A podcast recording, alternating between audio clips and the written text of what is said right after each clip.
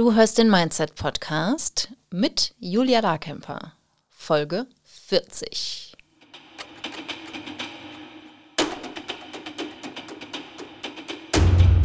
Willkommen zum Mindset Podcast. Hier lernst du, wie du dein Gehirn mehr zu deinem Vorteil einsetzt, souveräner mit Herausforderungen umgehst, in deiner Selbstständigkeit mehr Geld verdienst, produktiver arbeitest und dir letztlich das Leben erschaffst, das du wirklich leben willst. Ich bin deine Gastgeberin, zertifizierte Mindset- und Business Coach Julia Larkemper.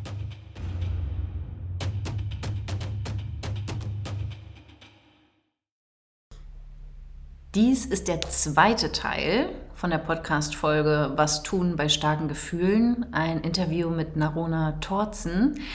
Wenn du den ersten Teil noch nicht gehört hast, mach das auf jeden Fall. Der ist vor dieser Folge veröffentlicht, also hör dir die auf jeden Fall an, damit du auch eine Idee hast, wovon wir sprechen. Und wenn du die, den ersten Teil schon so interessant und lustig fandst wie wir, dann ähm, hör da jetzt auf jeden Fall rein. Also wir hatten viel Spaß, über Gefühle zu sprechen. Und ich glaube, das ist ein Thema, was wir immer mehr äh, bedienen dürfen und was auch total zur Mindset-Arbeit dazugehört. Also es geht gar nicht nur um den Kopf, sondern es geht auch ganz viel um Gefühle und ähm, wie wir mit starken Gefühlen umgehen können, hörst du in dieser Folge. Hab viel Spaß dabei. Ähm, Akzeptanz, also ich komme ja aus der DBT, ne, also diese dialektisch-behaviorale Therapie und mhm. Dialektik ist ja das schlaue Wort dafür, dass zwei scheinbar sich widersprechende Wahrheiten gleichzeitig wahr sein können. Mhm. Ja. Und ähm, es gibt einfach ta tausend Dialektiken, denen wir jeden Tag begegnen. Eltern, mhm. die Dialektik aus. Ich möchte meinem Kind genug Freiraum geben, damit es sich selber entwickeln kann. Mhm. Und ich möchte Grenzen und Strukturen, A, ja. um es zu schützen, aber auch damit wir gemeinsam leben können. Mhm. So, ne? Ja. Eine von, keine Ahnung wie vielen. Ja. Und worum es ganz oft bei uns in der Therapie geht, aber ich glaube halt bei jedem Menschen eigentlich jeden Tag, überhaupt nicht nur im therapeutischen Kontext, ist die unglaublich schwierige Dialektik zwischen Akzeptanz und Veränderung. Mm. Und da kommen wir halt zur Akzeptanz. Ne? Also du hast das Gefühl und die Situation akzeptiert. Und Akzeptanz, da haben wir ja auch noch einen Abschnitt im Buch darüber, ne? weil, mhm. weil das einfach ein, heutzutage ja wenig wenig im ursprünglichen Sinn gebrauchtes Wort ist. Ne? Also mhm. viele verstehen heutzutage Akzeptanz als Gutheißen, ja. als Toleranz, mhm. als mhm. Aufgeben, als passiv werden. Ja, so da kann man nichts machen. Da sozusagen. kann man nichts machen, mhm. genau. Und da, das, ist, das ist überhaupt nicht das, was wir im therapeutischen Sinn mit Akzeptanz meinen, sondern damit meinen wir das echte und komplette Anerkennen der Realität, wie sie gerade nun mal ist. Love it. So. Mhm. Und das ist super scheiße oft. Ja, voll. Ne? Ähm, und gleichzeitig ist aber häufig nur die Akzeptanz überhaupt die Möglichkeit, dann etwas zu verändern. Weil mhm. wenn ich die Realität nicht als das sehe und anerkenne, was sie ist, kann ich auch überhaupt nicht sehen, welche Schritte ich überhaupt vielleicht machen kann und welche mhm. Schritte vielleicht nötig sind. Ja. Ne? Also, ja. Total. So. Ja, und ich erlebe das auch mit meinen Kundinnen ganz oft nicht nur mit negativen Gefühlen oder negativen Situationen, sondern auch einer fehlenden Akzeptanz von Erfolg, einer fehlenden Akzeptanz von, von dem, was teilweise schon ist, auch im positiven Sinne. So, jetzt habe ich so viel Geld verdient, aber das kann ja nicht sein, weil ich bin ja nicht gut genug. Das muss ja Glück gewesen sein oder Zufall. Ne, also auch dieses, das hat nicht nur was Negatives, sondern auch je nachdem, wo wir herkommen oder da auch welche Grundannahmen wir haben, welche Glaubenssätze wir mitbringen, kann das auch durchaus mit etwas sein. Also es kann auch sein, wenn du ein Ziel erreichst, dass du Herausforderungen erlebst, dieses Erfüllen des Ziels anzuerkennen, ne, weil eine falsche Grundannahme oder eine unpassende Grundannahme darunter da liegt, wie ähm, ich bin nicht gut genug. Dieser, dieses Totschlagargument des Gehirns irgendwie, ne? Zu sagen, das kann ja, kann ja nicht zusammenpassen. Und da geht es halt auch darum, erstmal zu sagen, ja, okay, aber es ist doch da. So, das Geld ist doch jetzt gerade auf deinem Konto oder die, die Kunden haben doch alle gesagt, dass sie mit dir zusammenarbeiten wollen oder ähm, keine Ahnung, da ist jetzt dein Traumpartner und der möchte mit dir das Leben verbringen oder so, ne? Da halt auch einfach wieder Fakten zu sammeln, um etwas hinzukommen wie, okay, na, vielleicht, vielleicht könnte es ja doch auch okay sein, wenn ich das habe und erlebe. Und bei herausfordernden, negativen Dingen halt auch, ne? Zu sagen, okay, es gefällt mir zwar nicht, dass das jetzt in meinem Leben ist und ich hätte es mir selbst nicht so ausgesucht, aber das Leben ist nun mal so, dass auch unerwünschte Dinge passieren und manche Dinge können wir einfach nicht kontrollieren und die passieren. Und auch da lerne ich, in die Akzeptanz zu gehen und das anzunehmen und anzuerkennen, dass es erstmal ist. Und Akzeptanz ist Frischware. Das finde ich super, super wichtig. Das musst du erklären. Ja, okay. Ähm, das ist halt nicht wie Fahrradfahren, ne? Also Mhm. ich gehe irgendwie in so einen Vipassana Meditationskurs, sag zehn Tage nix, üb zehn Tage meditieren. Mhm. Danach sagt ja auch niemand, jetzt kann ich meditieren. Ne? Naja. Also Manche leider okay, schon. ja, äh, genau. Und dann gibt es wahrscheinlich sehr verschiedene Haltungen dazu, ob diese Aussage überhaupt wahr sein kann Ja. oder nicht. Ja. Ähm, okay, nehmen wir Fahrradfahren. man kann vorher nicht Fahrrad fahren, dann lernt man Fahrradfahren, man kann Fahrrad fahren. Ja. So ist es halt nicht mit Akzeptanz. Akzeptanz ist irgendwie, das ist halt eine Frischware, die musst du jeden Tag neu an der Theke kaufen. Ah. Oder also die jeden Tag neu erarbeiten. Ne? Das, ist, das ist wie so ein Pfad. Also Mhm. ähm, je öfter man ihn geht und desto mehr man das sozusagen übt, desto leichter findet man den Zugang dahin, weil der Weg irgendwie immer besser ausgetreten wird und immer breiter wird und man ihn dann immer leichter findet. Aber gehen musst du jedes Mal trotzdem. Ne? Also da, du kannst da kein Voy hinnehmen oder irgendeine andere E-Roller-Marke, Okay. die hier irgendwo in Berlin rumstehen. Ja. Ne? Also gehen musst du da immer selber hin. Ja. Und ähm, Ist ja auch doof, ne? genau. Ja. Und, also, und dann sind wir da in so einer Spirale, ne? Weil Mhm.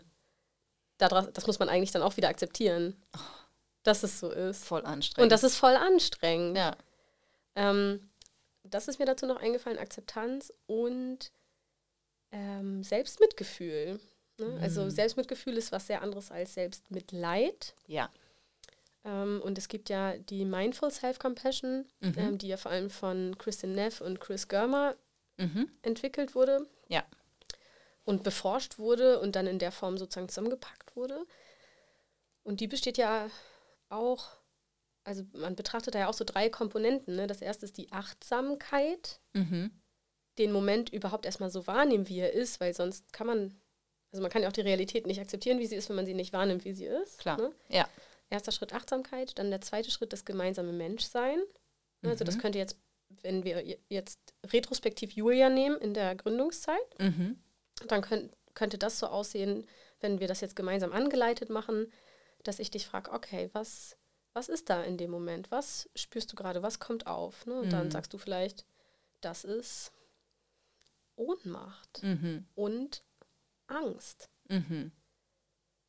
Und dann im zweiten Schritt kommt das sogenannte gemeinsame Menschsein. Mhm.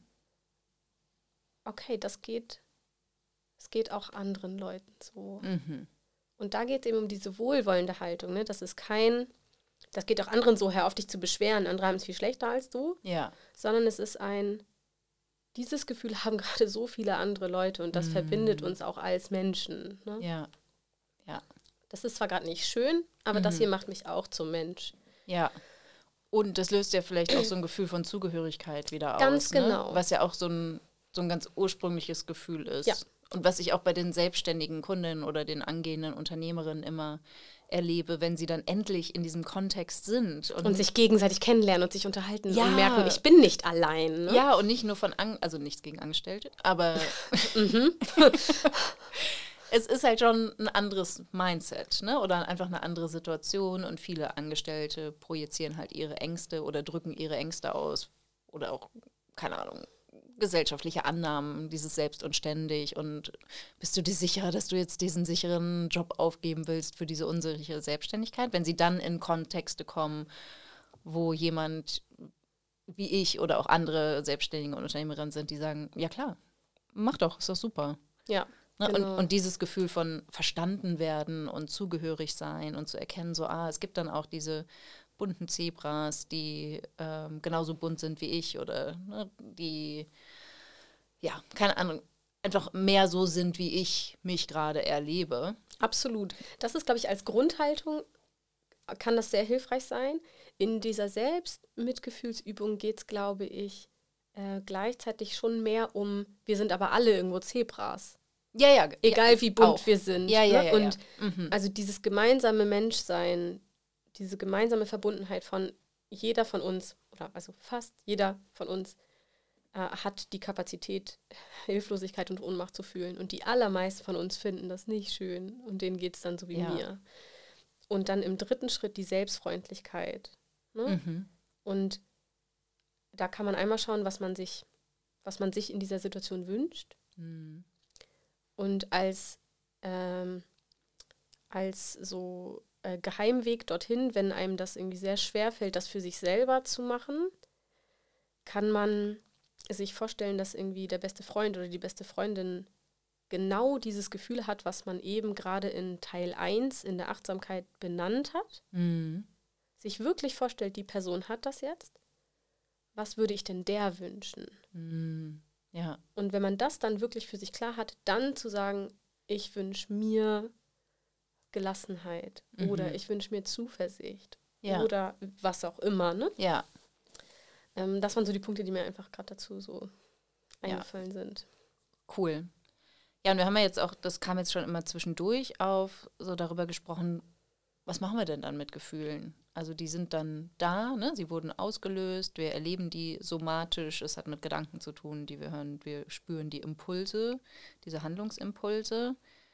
Ähm, wie können wir denn mit unerwünschten oder auch ähm, Gefühle, die wir als problematisch empfinden. ja, genau. Ne? Probleme, Die, oder das, was wir so als negative Gefühle Ja. bezeichnen. Wie können wir denn idealerweise damit umgehen, damit wir sie nicht ignorieren, sodass sie doller werden, sondern dass wir halt auch einfach ähm, sie mehr, mehr integrieren. Und das ist ja auch so eine Form von Akzeptanz, ne? zu sagen, es geht allen, es ist was ganz Menschliches, das zu erleben, das gehört zu menschlichen Erfahrungen.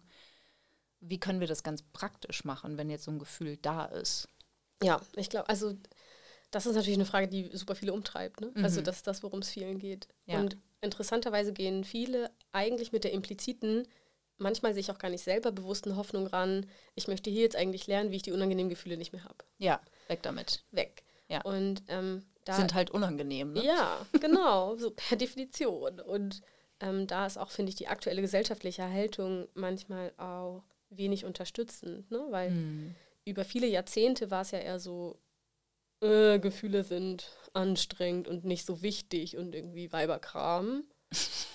und also Gefühle sind insgesamt blöd. Ja. Und da finde ich, haben wir natürlich schon irgendwie ein paar Schritte gemacht Mhm. Aber irgendwie auch doch nicht so richtig, weil ich habe das Gefühl, dass große Teile unserer Kultur oder unserer Gesellschaft jetzt irgendwie davon ausgehen, Gefühle sind okay, aber nur die guten. Mhm. Also das Ziel ist, ich möchte mich immer gut fühlen. Ja. Voll schön. Wir haben uns alle voll lieb und Ja. dann fühlen wir uns voll verbunden. Und Genau, und mein Hund wird vor meinen Augen vom Auto überfahren und ich soll jetzt sofort das Positive Gott. an dieser Situation sehen. Ja. Ne? Also so, nee, fuck you. Also Ja. das ist einfach höchst angemessen, dass ich gerade super traurig bin Ja. und wütend auf den, weiß ich nicht, Tesla-Fahrer oder was auch immer für ein Auto der jetzt gefahren ist. Ich weiß nicht, ob Tesla-Fahrer öfter Hunde, also das, nichts gegen Tesla-Fahrer, aber ähm, Vielleicht doch ein bisschen was gegen Tesla. ach, weil ich habe gar kein Auto, also I. I don't care, aber ähm, Wir hatten heutzutage noch ein Auto. ich glaube, ich hätte was gegen jedes Auto, das mein Hund überfährt, egal welche Marke das jetzt Absolut. hätte. Ne? Ist auch egal. Genau, es ist echt egal. Ja, Und äh, gleichzeitig habe ich aber, also komme ich überhaupt nicht weiter, wenn jemand, entweder weil er selber mein schlechtes, schlechtes in Anführungsstrichen, das ist ja auch einfach schon eine Bewertung, ne, dass Mhm. wir das in gute und schlechte Gefühle kategorisieren, Ja. einfach weil sie angenehm oder unangenehm sind. Ja. Ähm, also, dass das dann weg soll, ne, so Mhm. schnell wie möglich. Ja. So, nee, Mann. Also, das ist einfach total angemessen. Ich werde jetzt einfach, ich hatte den vielleicht zehn Jahre, ne? Das war ein Familienmitglied. Natürlich werde ich um den trauern und ich werde sauer auf den Autofahrer oder die Autofahrerin sein und, Ja. und so weiter und so fort. Ne? Also, Ja. da kommt dann ganz viel zusammen. Ja. Und ähm, deshalb ist, glaube ich, auch wenn ich gerade so ein bisschen leider weg von deiner Frage kurz komme, um dann wieder zu ihr zurückzukommen, Mhm. ich glaube, im großen Schritt und im Fundament brauchen wir eine Akzeptanz dafür, dass wir Menschen ein gesamtes Gefühlsspektrum haben Mhm. und dass wir das fühlen. Und Ja. solange wir jetzt nicht irgendwie, ähm, keine Ahnung, psychisch schwer krank sind oder äh, unkontrolliert Mhm. irgendwie für andere damit und für uns eine Gefahr darstellen, Mhm. Dann ist das an sich einfach erstmal auch komplett in Ordnung und komplett normal. Ja. Und das ist die Realität. Mhm. Und weil Gefühle evolutionär entstanden sind, um uns in sehr kurzer Zeit einen Handlungsimpuls zu geben, Mhm. ohne dass ich jetzt acht Stunden in diesem Park nachts Mhm. eine Pro-Kontra-Liste mache. Okay, ist da ein Mann? Ja, nein. Wenn ja, wie groß ist die Wahrscheinlichkeit, dass? Mhm. Hm, das ist mir bis jetzt noch nie passiert, aber einer Freundin. Wie groß ist die statistische Wahrscheinlichkeit? Mhm. So, naja, aber also einmal umgebracht werden reicht ja. Mhm. Ne? Ja. Und deshalb ist ja sozusagen unser biologisches Alarmsystem ist mehr auf Vorsicht gepolt. Mhm. Ja. Und deshalb haben wir ja auch, wenn wir diese Grundgefühle aufzählen, wie viele davon empfinden wir eher als angenehm und wie viele eher als unangenehm. Ja. Ne? Ja. Naja, weil es einfach unserem Überleben Absolut. frönt. So, ne? Ja. Das ist einfach für uns wichtig. Ähm, und diese Akzeptanz, habe ich das Gefühl, ist im Moment sowohl auf gesamtgesellschaftlicher Ebene nicht wirklich vorhanden und auf individueller, oft verständlicher Weise Mhm. auch nicht. Ja. Was ich einfach total nachvollziehen kann. Ja. Ähm, und das ist, glaube ich, schon mal eine erste Sache. Mhm. Ne? Also das Gefühl an sich ist nicht gefährlich. Ja. Und that's life. Mhm. Ja. Das ist, glaube ich, die eine Sache. Ja. Ja. Ich, ich, will jetzt nichts vorwegnehmen, was du sagen willst, ne? aber dass es halt auch wirklich eine Berechtigung hat, dass dieses Gefühl da ist. Weil wenn ich jetzt wirklich nachts durch den Park gehe und die Angst mir äh, mich anschreit quasi, hau ab, ist es total hilfreich. Also es ist ein total hilfreicher Impuls, wenn ich jetzt, keine Ahnung, Lyrikerin bin und ein Gedicht schreibe und meine Angst mich anschreit, dass ich das auf keinen Fall veröffentlichen soll, weil ich dann möglicherweise eine öffentliche Ablehnung erlebe, macht es halt total Sinn, einen anderen Handlungsimpuls wählen zu können. Exakt, genau. Und ähm, da nimmst du ja überhaupt nichts vorweg, ne? Sondern, also das ist ja einfach so, wie es ist. Also Hm. Gefühle haben in manchen Situationen, sind sie adäquat und geben einen hilfreichen Handlungsimpuls und in anderen einfach eher nicht, Ja. weil sie ja eher, also wie so ein Vorschlag sind. Mhm. Und das, was wir oft nicht verstehen, ist, dass es ein Vorschlag ist, Mhm. weil sich Gefühle immer komplett richtig anfühlen. Mhm. Ne? Also, Ja. wenn ich gerade super wütend bin auf meinen Partner, dann ist da nichts in dieser Wut, das mir mit einer leisen Stimme sagt, ja, aber vielleicht äh, hast du die Situation auch, weil du müde bist und Mhm. krank bist und irgendwie zu wenig gegessen hast, weil du krank bist und es Mhm. dir nicht schmeckt und überhaupt. Äh, hast du die Situation hier einfach gerade voll in den falschen Hals gekriegt? Mhm. Mhm. Also nichts in meiner Wut sagt mir das. Ne? Nee. Wut ist Wut. Vielleicht habe ich lange genug irgendwie Achtsamkeit und so weiter geübt, dass irgendwo noch ein ganz bisschen Raum für eine andere Stimme ist, die mir Ja. das sagt. Ja. Aber die Wut an sich sagt, auf ihn, der Arsch. so. Ja. Und das ist die einzige Richtung. Ne? ja. Ja, voll. Ähm, und das finde ich wichtig, sich das klar zu machen. Dass Mhm. Man kann nicht das Gefühl fragen, ob das Gefühl richtig ist, Mhm. weil das Gefühl sagt, ja klar, Ja. habe ich doch gesagt. Bist du blöd? Ich habe gesagt, renn Ja. vor der Spinne. Ja. Ne? Also Ja. das wird das Gefühl dir immer antworten. Und ähm, deshalb haben wir ja auch in dem ähm, Buchkapitel, wo wir auf die einzelnen Emotionen mehr eingehen, Mhm. haben wir wie so ein, so ein Fließschema. Und ähm, das machen wir auf anderer Ebene ja auch therapeutisch, ne? dass wir schauen, erstens, ist das Gefühl angemessen? Mhm. Okay. Ich habe irgendwie, keine Ahnung, eine Auseinandersetzung mit meinem Chef Mhm. und der hat mich vielleicht wirklich ungerecht behandelt in dem Moment.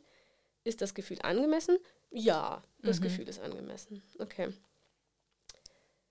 Dann ist aber die zweite Frage, selbst wenn es angemessen ist, ist die Intensität so stark, dass ich irgendwie noch wirksam handeln kann? Mhm. Weil egal wie berechtigt die Wut vielleicht ist, wenn ich so wütend bin, dass ich gerade nichts mehr auf die Reihe kriege, dann ist es vielleicht die emotional kompetentere und vor allem aber auch wirksamere und konstruktivere Sache, in dem Moment zu sagen, entschuldigen Sie bitte, das kommt jetzt überraschend, ich brauche eine kurze Pause, Mhm. ich komme in zehn Minuten wieder. Ja. Rausgehen, kaltes Wasser über die Handgelenke laufen lassen, lange ausatmen, paar Schlucke trinken, ne, wirklich Atem zählen, länger aus als ein, Mhm. ne, Parasympathikus aktivieren, Ja. so. Mhm. Und wenn man dann das Gefühl hat, gut, ich kann wieder mit ihm reden, ohne eventuell dem Impuls nachzugeben, ihm einen Stuhl in den Kopf zu werfen, dann kann man da wieder hingehen. Ja. Egal, ob die Wut berechtigt ist oder nicht. Das heißt, ist sie der Situation angemessen? Mhm. Ist sie von der Intensität so, dass ich konstruktiv agieren kann? Mhm. Ähm, und die dritte Frage bezieht sich auch mit darauf, nämlich, wenn ich dem Handlungsimpuls in dieser Form nachgebe, schade ich damit mir oder anderen? Ja.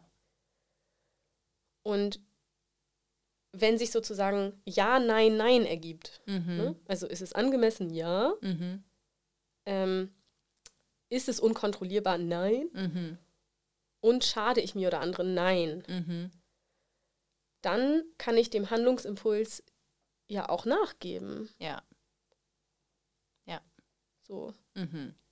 Ähm, und das finde ich total wichtig, Mhm. dass es einfach ganz, ganz viele Situationen gibt, in denen man das darf. Ja. Die große Kunst ist leider oft vorher überhaupt zu verstehen, um welches Gefühl es hier eigentlich geht. Ja. Ne? Weil wenn ich ein Mischgefühl habe mit verschiedenen Impulsen oder ich habe gerade unfassbar große Angst, verlassen zu werden Mhm. und aus irgendeinem Grund habe ich, habe ich die Idee, nicht bewusst, sondern auf unbewusster Ebene, ich mache das hier lieber selber kaputt, als dass es mir Mhm. von außen weggenommen wird. Also ich mache lieber Schluss, als dass diese Ja. Beziehung plötzlich endet. Ja. Oder ich breche meinen Gründungsversuch Ab. selbstständig Ja. ab in einer Illusion von Kontrolle, Ja. weil ich eigentlich aber den Hilflosigkeitsgedanken nicht aushalte, dass es vielleicht nicht funktioniert. Ja. So, also Mhm. oft ist der Murks schon sehr viel früher. Ja. Und wenn wir dann aber verstanden haben, um welches Gefühl es eigentlich geht, dass, welches, um welches primäre Gefühl es geht, Ja. weil was wir ganz oft machen, ist, äh, dass man unbewusst mit dem sekundären Gefühl arbeitet. Mhm. Und damit kommt man halt nicht wirklich weiter, ne? Ja. Weil das primäre Gefühl dann nie den Raum bekommt Ja. und nie wahrgenommen und gesehen wird. So. Ähm, war das eine. Habe ich die Frage beantwortet? Ja, so zum Teil würde ich sagen. Also Okay, ich glaube. Was, was möchtest du denn noch wissen?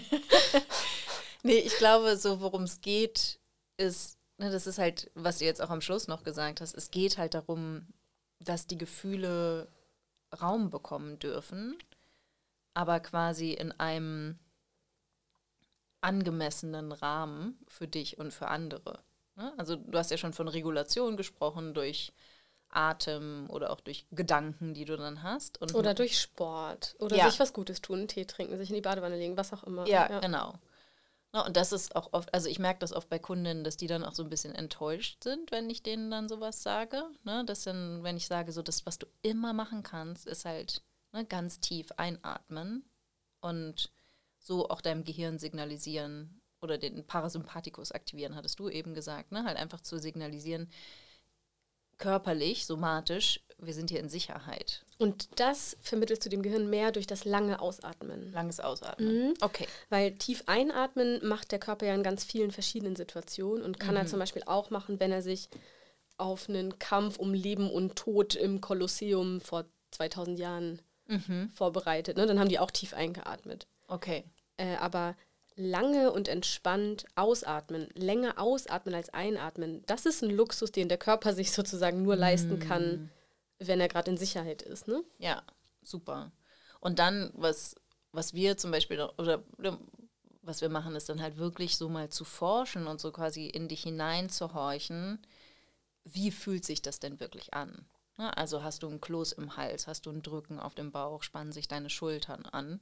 Also auch da mal so wie so ein Bodyscan ne? aus der Achtsamkeits, aus dem Achtsamkeitstraining. Mindfulness-Based Stress Reduction ne? Genau. von John Kabat-Zinn. Genau, Ja. ne, Der da hat den, halt- glaube ich, etabliert. Genau, da halt zu schauen, so, okay, wo spüre ich das denn? Oder kann ich meinen, ne, ich kann ja trainieren, durch meinen Körper durchzugehen und dann auch zu verstehen, ah, so fühlt sich meistens Angst an. Also es gibt ja auch unterschiedliche Ausdrucksformen, ne? aber da dann auch Muster zu erkennen und dem Raum zu gehen, geben, anstatt zu sagen, weg damit.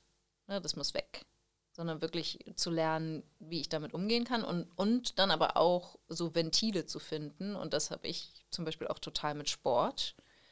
Na, halt zu sagen, ich etabliere mir grundsätzlich eine, Gewo eine Gewohnheitsstruktur mit Sport, weil ich weiß, dass ich damit automatisch Stress reguliere und Druck und Anspannung und auch ähm, positive Gefühle auslöse und mir das so eine gute Baseline gibt, ganz egal, was gerade in meinem Leben ist. Oder es gibt dann, keine Ahnung, beim Bootcamp machen wir auch immer so, so Kick-Übungen, so High-Kicks oder so, ne? Wo Marcel dann sagt, so, und jetzt stellt euch vor, ihr tretet eine Tür ein oder sowas. Ich weiß gar nicht, ob er das wirklich sagt oder ob das nur in meinem Kopf stattfindet. Du trittst in Tür ein, genau. Ja. Ich halt so, ja Mann, raus mit der Wut oder raus mit dem, was mich frustriert oder enttäuscht oder irgendwas. Also da, das hilft mir dann total, ne? auch körperlich so, ein, so einen Ausdruck zu finden. Und das ist ja genau das, was du sagst. Damit schade ich weder mir noch anderen. Genau. Und auch keiner Tür, ist ja keine da. Und selbst Park. wenn, also wenn du jetzt alleine wärst und du trittst mal gegen den Türrahmen, ja. Dann ist das irgendwie, glaube ich, in der unendlichen Liste der Möglichkeiten, mit Wut umzugehen, immer noch eine sehr, ähm, eine sehr sozial verträgliche, ne? Ja, ich könnte mich halt je nach Intensität vielleicht verletzen. Genau. Ne? Aber und auch das ist ja. dann wieder ein Spektrum, ne? Ja. Also, ähm, okay, also was, was mache ich denn jetzt? Also ich bin jetzt, ich bin jetzt selbstständig, ich fühle mich hilflos und ich bin wütend dass das nicht so läuft, wie ich mir das gedacht habe. Das sollte eigentlich viel schneller gehen. Die Kunden sind zu doof, die verstehen das nicht, sind zu wenig davon da. Und meine Freunde sagen mir, ich soll jetzt endlich bei DM Regale einräumen gehen, weil ich brauche mehr Sicherheit in meinem Leben. Was mache ich denn jetzt mit meinen Gefühlen? Mm, ich glaube, da können wir unterscheiden zwischen kurz-, mittel- und langfristig. Mhm. Also ganz kurzfristig sind die da mhm. erstmal. Und da ähm, kann es hilfreich sein, sich wirklich einen Moment hinzusetzen, wie so eine Art Stream of Consciousness zu machen. Ne? Also mhm. irgendwie Stift und Papier zu nehmen. Und das Wichtige ist ohne Zensur. Also ja. vielleicht auch mit dem Wissen, dass man den Zettel entweder hinterher zerstört oder ihn wirklich irgendwo tut, wo ihn niemand finden wird. Ne? Also dass man wirklich ohne innere Zensur einfach schreibt, was da gerade alles ist. Ja.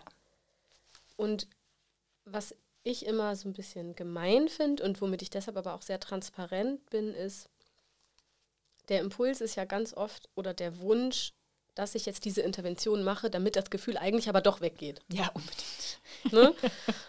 Und also das ist dann ja so eine geschummelte Akzeptanz. Ja. Also so, ich akzeptiere das jetzt für zwei Minuten, damit sie dann weg ist. Ja. Und das ist äh, keine echte Akzeptanz. Ja. So, ne? Ja. Und kurzfristig ist es aber nun mal da.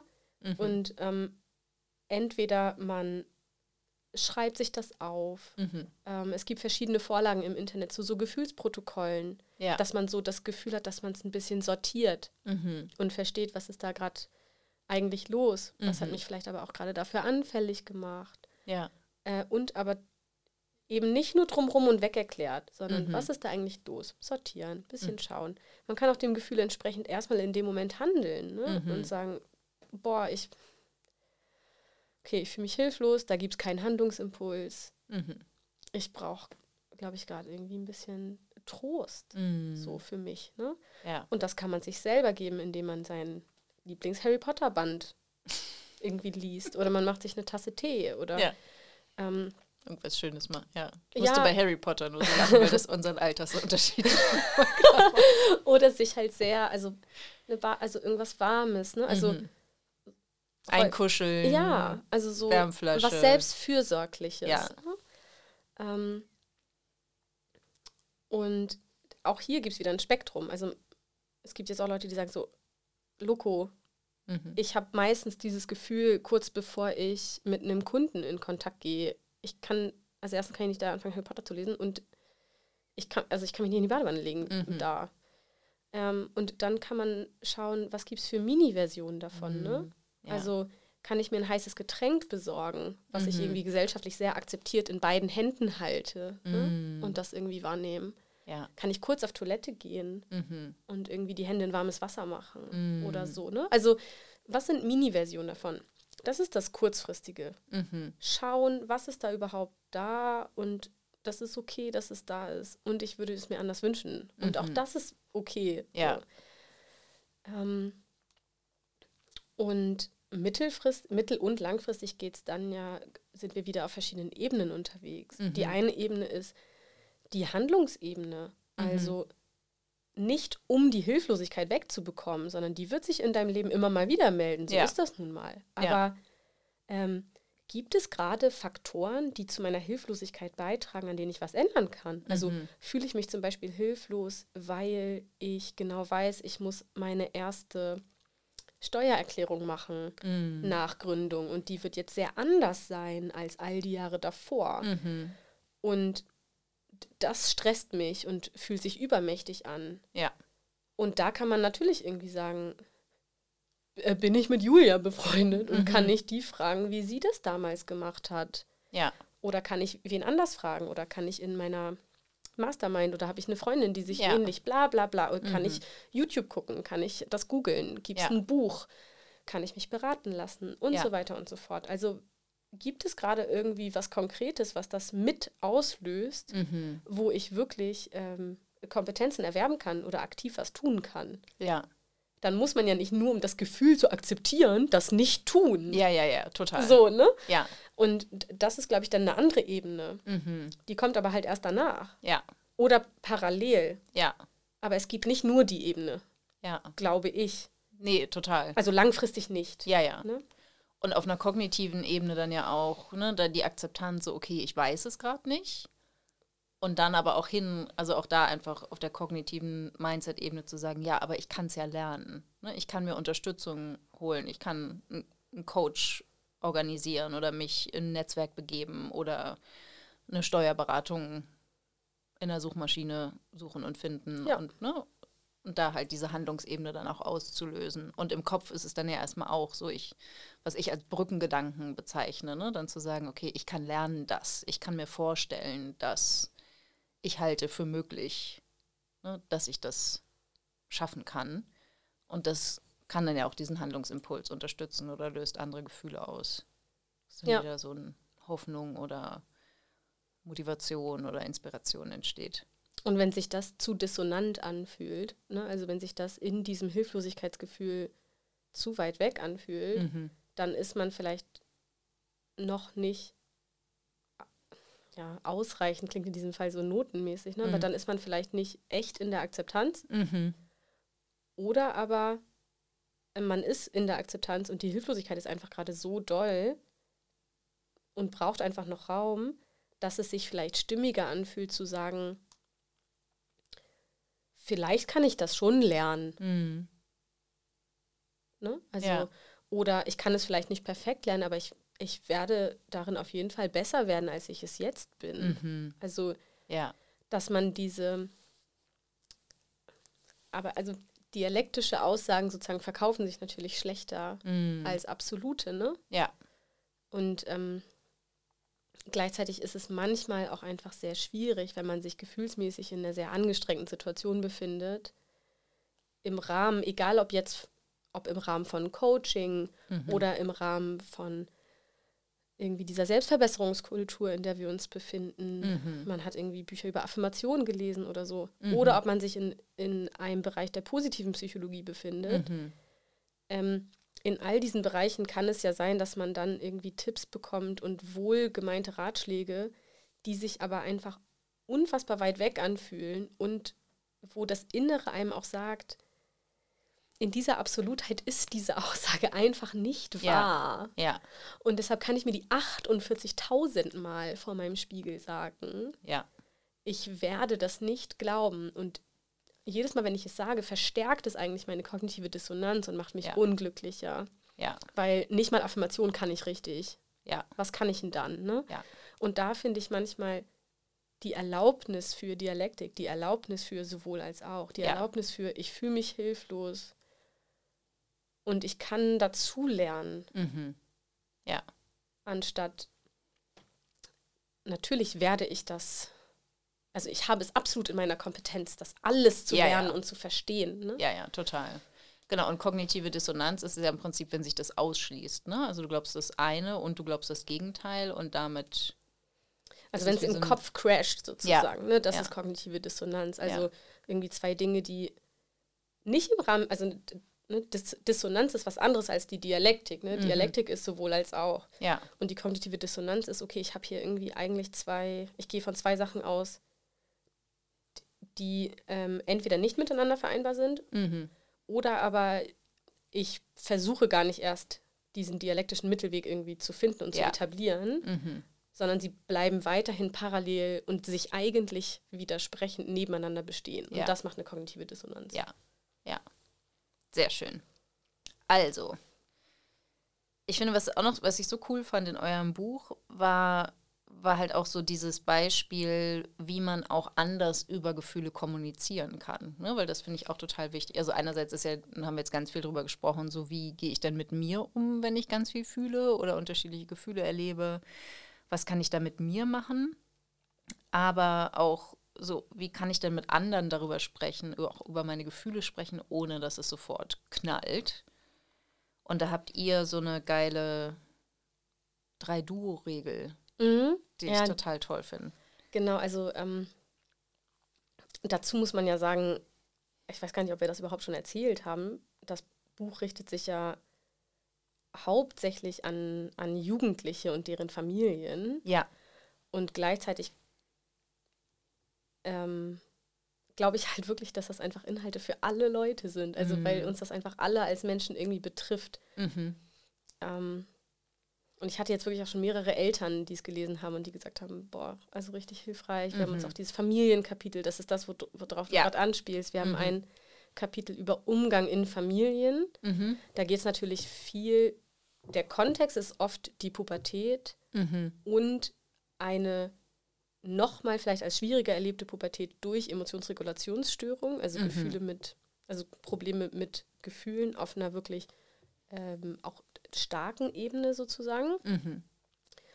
Und äh, gleichzeitig hatte ich auch Familien, in denen das überhaupt gar nicht das Problem war, die aber gesagt haben, boah, das war irgendwie echt total hilfreich, weil es da auch um Kommunikation und Kommunikationsmöglichkeiten geht. Mhm. Und äh, jetzt rede ich natürlich auch von einer Freundin, aber ähm, ich kenne jemanden, die, wenn sie sich äh, angegriffen fühlt oder irgendwie gerade eh maulig ist und dann kommt es irgendwie zu einem Konflikt.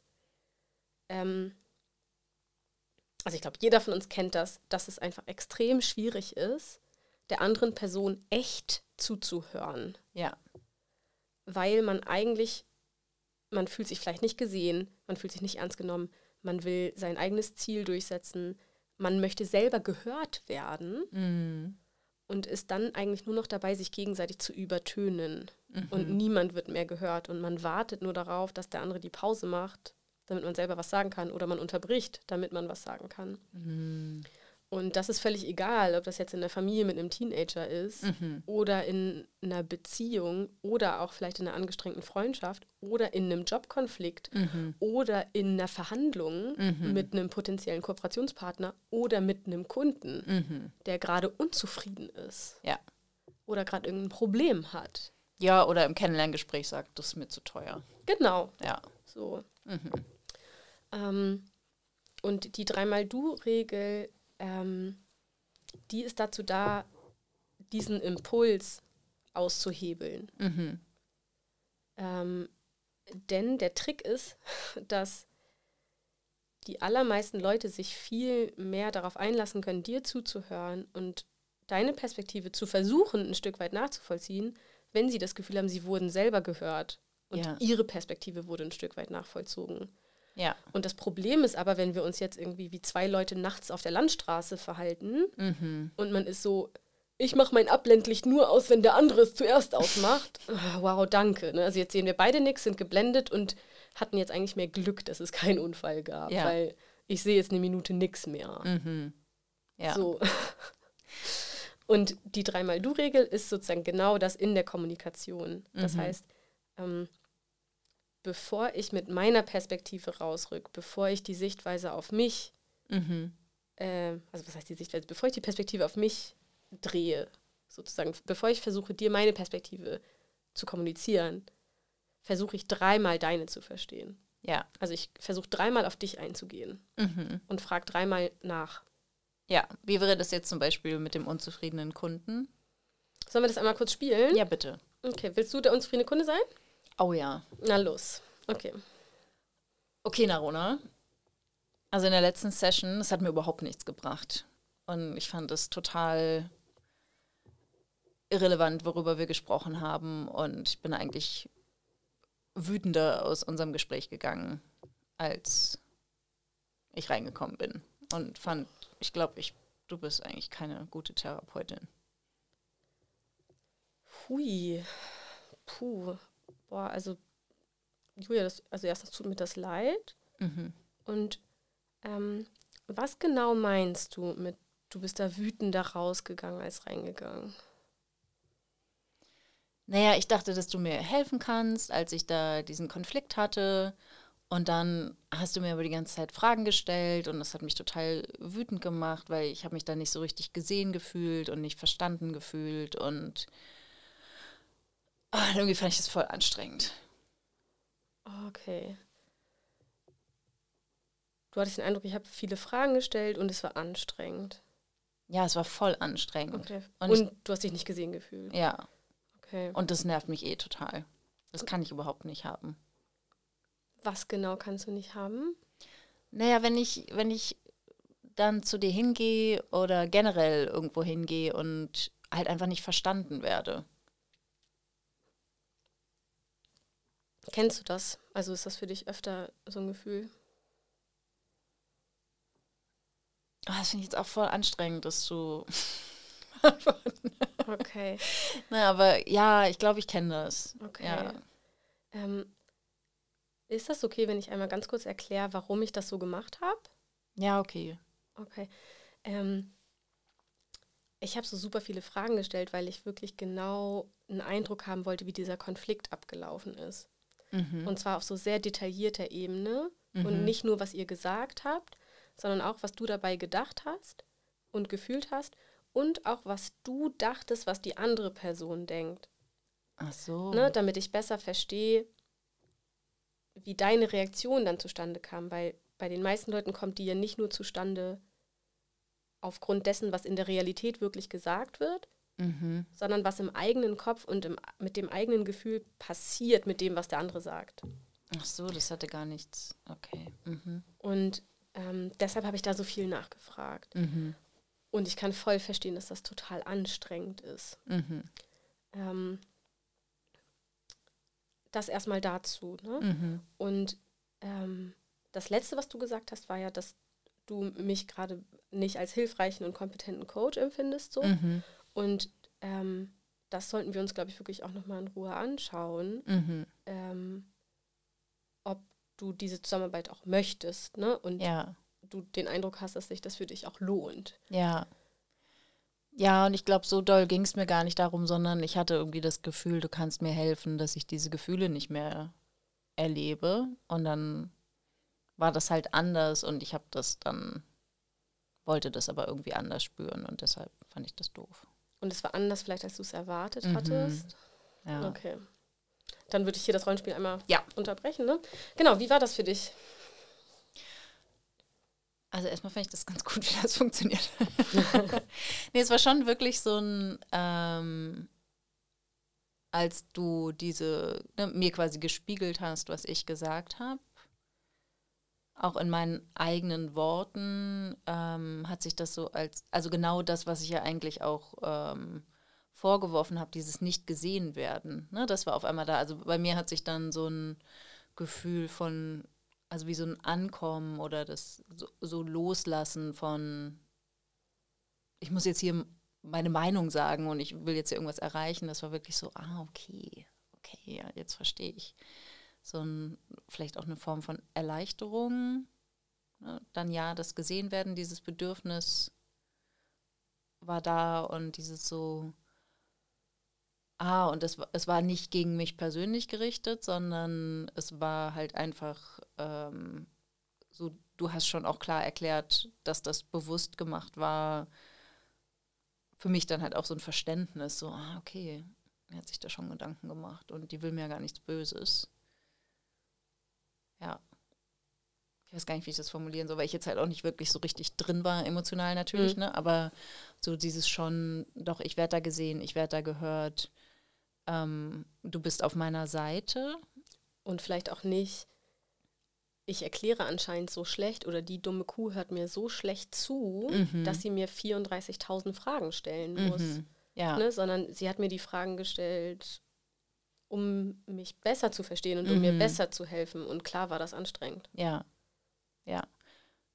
Ja, genau. Und das hat dann auch wieder so ein Selbstver ähm, also so ein Verstehen meiner selbst oder ein Verstehen meiner Bedürfnisse auch, ne, so, ah ja, natürlich habe ich so reagiert, weil ich wollte ja ich wollte ja am liebsten was bei dir abladen und das hast du aber nicht zugelassen oder ne, das ging halt nicht. Und natürlich habe ich dann erstmal auch so reagiert, also dann auch so was Mitfühlendes, ähm, Verständnisvolles mir selbst gegenüber. Oh, schön. Ja. ja. Jetzt in diesem Fall war das natürlich auch eine Kommunikation ähm, natürlich auf Augenhöhe mhm. im persönlichen Bereich, mhm. aber mit einem Gefälle äh, sozusagen von den verschiedenen Positionen her, ne? Ja. Weil du jetzt eine Kundin warst. Ja. Ähm, dann agiert man natürlich, also dann agiere ich natürlich auch nochmal auf eine andere Art, als wenn das jetzt äh, meine Paarbeziehung ist oder meine Freundschaft. Ja. Aber das Konzept oder die Idee, mhm. dreimal nachzufragen, so, okay, was was genau meinst du damit? Mhm. Oder, ah, okay, machst du dir da und da drüber Sorgen? Ja. Ähm, und das wirklich einmal mehr, als man es vielleicht denken würde, dass es Not tut, mhm. so vom Gefühl her. Ja. Ähm, das kann einfach die Kommunikationsbarrieren ähm, sozusagen wirklich ziemlich aushebeln und umfahren, ne? Mhm. weil sich dann schon mal einer irgendwie vielleicht sehr viel mehr gesehen fühlt, als die Person es auch erwartet hätte. Ne? Die Person ist vielleicht auch schon im Verteidigungsmodus und denkt, ich muss hier jetzt richtig kämpfen, um gesehen zu werden. Ja. Und das nimmt dann wie so die Luft raus. Mhm. Aber mir ist ganz wichtig, dass es halt überhaupt nicht auf so eine berechnende, ich möchte diese Diskussion gewinnen. Mhm. Und deshalb benutze ich jetzt diese tolle Strategie. Ja, ne? ja, ja. Sondern das ist eine Intention, also es kommt aus der Intention, dem anderen wirklich für einen Moment das Gefühl zu geben, ich, ich sehe dich und ich höre dich und mhm. jetzt verstehe ich es ein bisschen besser und meine Sicht ist aber so. Ja. So, ja, ja, absolut. Und auch nichts Unterwürfiges, ne? So, oh, ich, ich kann jetzt hier keine Meinung äußern oder so, sondern ich, nutze diese Technik, weil ich weiß, dass sie für uns beide hilfreich ist. Genau, das ist auch ganz, ganz wichtig. Ja. Ne? Also ähm, man darf dann natürlich schon auch absolut dann auch relativ bald zu dem Punkt kommen und sagen, okay, aus meiner Sicht ist es so und so und gerade hat sich das für mich so und so angefühlt mhm. oder ja. Ähm, so, ne? Ja. Sehr schön. Cool. Ich danke dir, Narona. Ja, gerne. Möchtest du noch irgendetwas loswerden, abschließend sagen? Weil ich glaube, wir haben oh den, Gott. den Rekord der längsten Podcast-Folge bisher gebrochen. Vielleicht musst du das als zwei Folgen rausbringen oder Weiß so. Nicht. Ja, ich würde das unseren oder meinen ZuhörerInnen zutrauen. Ich traue denen das auch auf jeden Fall zu, aber manchmal ähm, ist es ja einfach nett, wenn einem eine Entscheidung abgenommen wird. so. Ich muss es jetzt, also ich muss jetzt nicht selber entscheiden, ob ich es in einem Stück höre, sondern ich höre es halt in ja. zwei. Ja. Danke.